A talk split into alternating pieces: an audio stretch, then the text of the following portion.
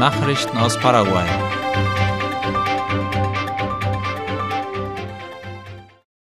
Die Wahlbeobachtungsmission der OAS ist der Ansicht, dass es keinen Grund gibt, die paraguayischen Wahlergebnisse anzuzweifeln.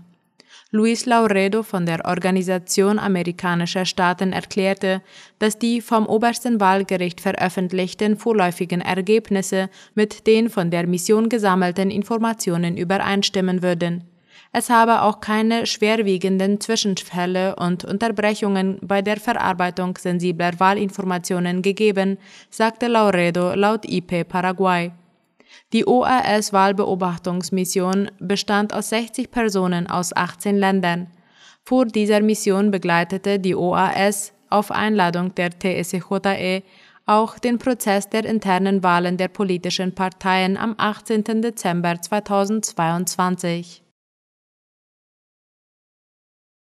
Das TSJE ermöglicht die Einsicht in die vorläufigen Wahlergebnisse auf seiner Internetseite.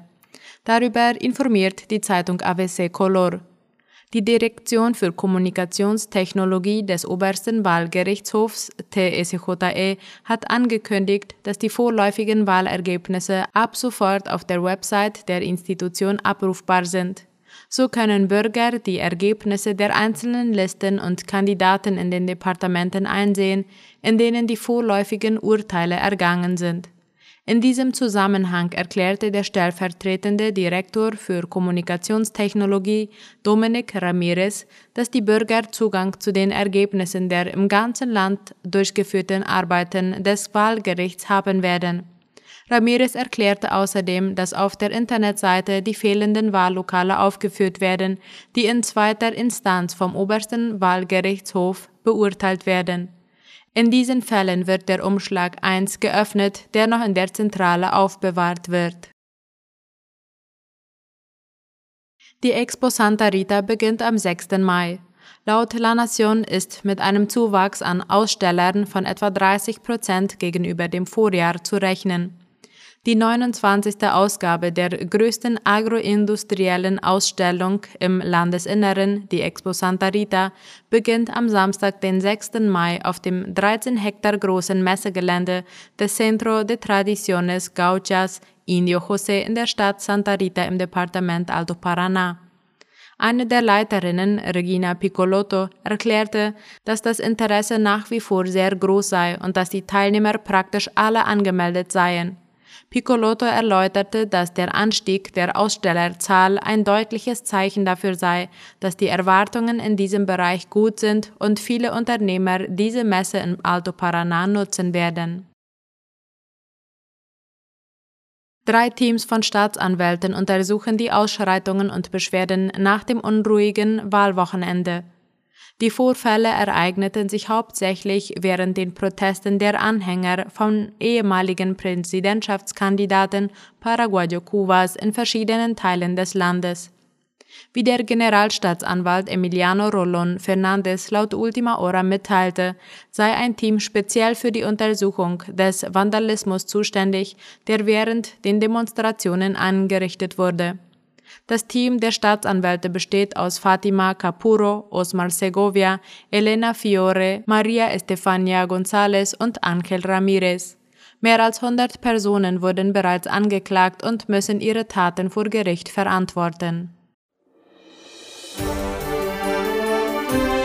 Nachrichten aus aller Welt.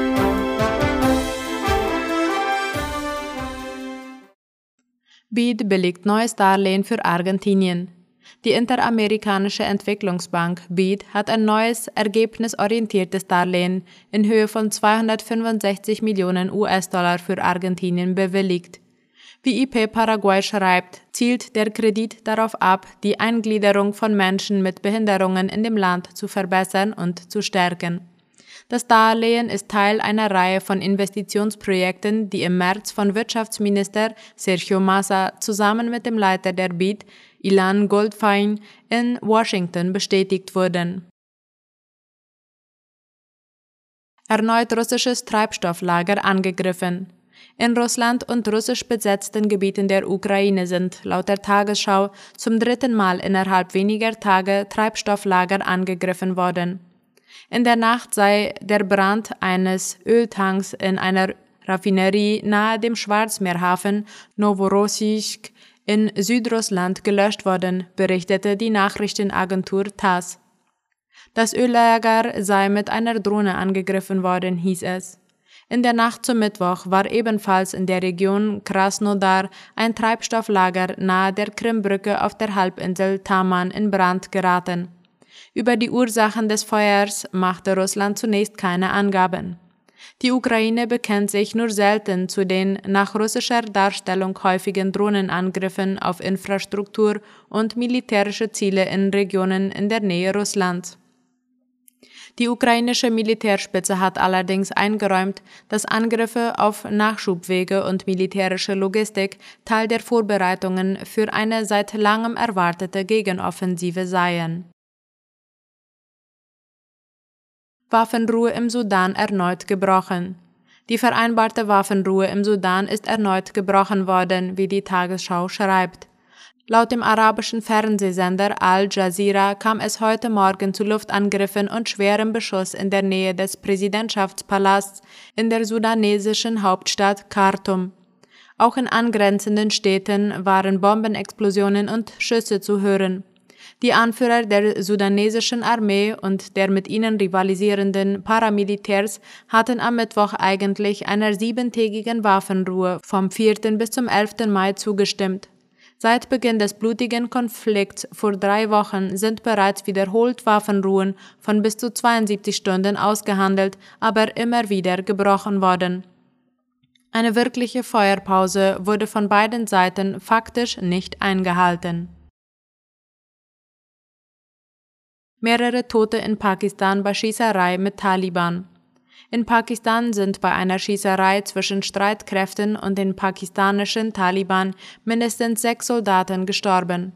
Das meldete heute das Militär des Landes laut dem ORF.